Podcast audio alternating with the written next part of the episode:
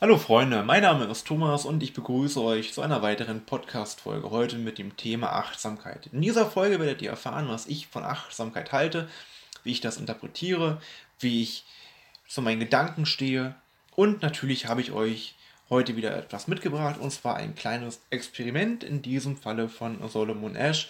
Es wird um die Konformität in Gruppensituationen gehen. Aber starten möchte ich mit der Frage, was bedeutet Achtsamkeit eigentlich für mich? Das heißt für mich, dass ich die Aufmerksamkeit, die ich habe, in diesen aktuellen Moment lege. Dass ich mit meinen Gedanken nicht irgendwo anders bin, nicht abschweife, dass ich wirklich in diesem Moment bin. Das heißt auch, dass ich nicht meine Gedanken irgendwo in der Vergangenheit streifen lasse und dann sagen muss, Gedanken, kommt wieder her, hier in diesem Moment. Nein, ich befinde mich im Hier und Jetzt. Und meine Gedanken sollen auch nicht irgendwo in der Zukunft sich verirren, weil sie vielleicht denken, wenn wir dies machen und jenes, dann können wir das erreichen und dann können wir das schaffen. Das ist alles nicht verkehrt, man kann Pläne schmieden, gar keine Frage, aber man sollte schauen, dass man sich trotzdem in den aktuellen Moment befindet. Achtsamkeit bedeutet für mich aber auch, dass ich Achtung vor dem habe, was mich umgibt, dass ich vielleicht auch mal begeistert von dem bin, was ich da draußen so erlebe. Draußen in der Natur. Wenn der Frühling wiederkommt, möchte ich die Blumen wahrnehmen, die aus dem Boden sprießen. Ich möchte es wahrnehmen, wie die Blätter blühen. Ich möchte im Sommer die Sonnenblumen bestaunen und mich fragen, Mensch, warum schauen diese Sonnenblumen alle in die gleiche Richtung? Wahrscheinlich sind dir die Antworten bewusst und du weißt, naja, Sonnenblumen, ist doch klar, warum die das machen. Warum soll man da so wundern? Ich würde es nicht mal als Wundern betiteln. Für mich ist das eher, dass man auch mal die Schönheit wieder erkennt und nicht einfach alles nur mit einfachen und logischen Erklärungen untermauert. Dass man es einfach mal annimmt und sich wirklich anschaut, ach, wie schön das da draußen eigentlich ist. Und man sollte auch die Menschen, die einen umgeben, den Respekt schenken, den sie verdienen. das heißt für mich auch, wenn ich mich mit jemandem unterhalte, dass ich demjenigen noch wirklich zuhöre und nicht einfach nur hinhöre, was er da sagt, aber im Endeffekt gar nicht drauf eingehen kann. Vielleicht kennt ihr das selber, ihr unterhaltet euch mit jemandem, ihr schüttet demjenigen vielleicht gerade euer Herz aus, derjenige hat aber vielleicht auch Probleme, die er gerade nicht aus dem Kopf rausbekommt und der geht überhaupt nicht auf die Thematik ein, die ihr im Endeffekt gerade geschildert habt. Eine kleine Übung, es gibt eine schöne Übung, die Achtsamkeit zu trainieren. Die geht ungefähr folgendermaßen. Du richtest deine Gedanken auf deine Finger, dann vielleicht auf deinen Daumen, dann vielleicht auf deine komplette Hand und du merkst wirklich deine Hand. Weil häufig spürt man die Hand ja gar nicht mehr.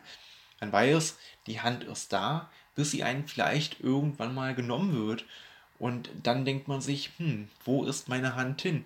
Und es ist nicht verkehrt, schon im Vorfeld einfach mal seine Hand wieder zu spüren, seinen Fuß, seinen Bauch, seinen Körper richtig wahrzunehmen und zu schauen, wie geht es mir gerade überhaupt? Das bedeutet für mich auch Achtsamkeit, dass man mal in sich reinhorcht und guckt, was sagt der Körper. Und wenn ich in mich reinhorche, dann werde ich auch meine Gedanken hören, die in meinem Kopf hin und her kreisen. Ich werde die Empfindungen wahrnehmen und ich sollte sie einfach mal akzeptieren.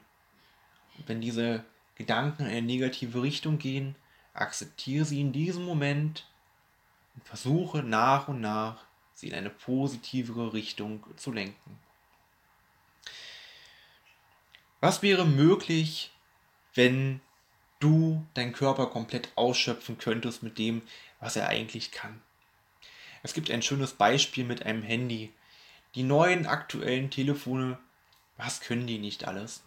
Wenn ich dich jetzt fragen würde, was machst du mit deinem Telefon? Dann wäre meine Antwort, wenn du mich fragen würdest, ich mache mal ein Foto, ich schreibe mal eine Nachricht, gelegentlich nehme ich mal etwas auf. Ja, und das war es eigentlich schon. Obwohl mein Handy wahrscheinlich noch viel, viel mehr kann, nehme ich nur einen kleinen Teil von dem, was es kann. Und was ist, wenn das mit deinem Körper genau das gleiche ist? Wenn du vielleicht eigentlich auch der geborene Athlet bist, aber es wurde nie in dir geweckt, dieser Drang, Sport zu treiben, athletisch zu werden, weil man dir immer in der Kindheit schon eingetrichtert hat, nee, du wirst doch eh ein bisschen mehr ein wenig pummelig und hast dich irgendwann mit den Gedanken abgegeben, dass du vielleicht der Jochen bist, der immer ein paar Kilos zu viel drauf hat, obwohl in dem Jochen vielleicht ein unheimlich guter Toner stecken würde. Da gibt es für mich auch das schöne Beispiel mit dem Kind.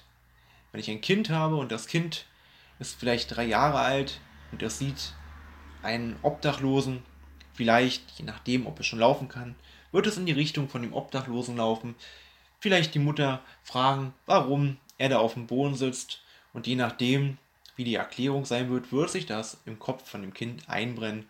Irgendwann denkt er halt nicht mehr an irgendeinen Obdachlosen. Er wird diesen Menschen so betiteln, wie die Mutter ihn betitelt hat.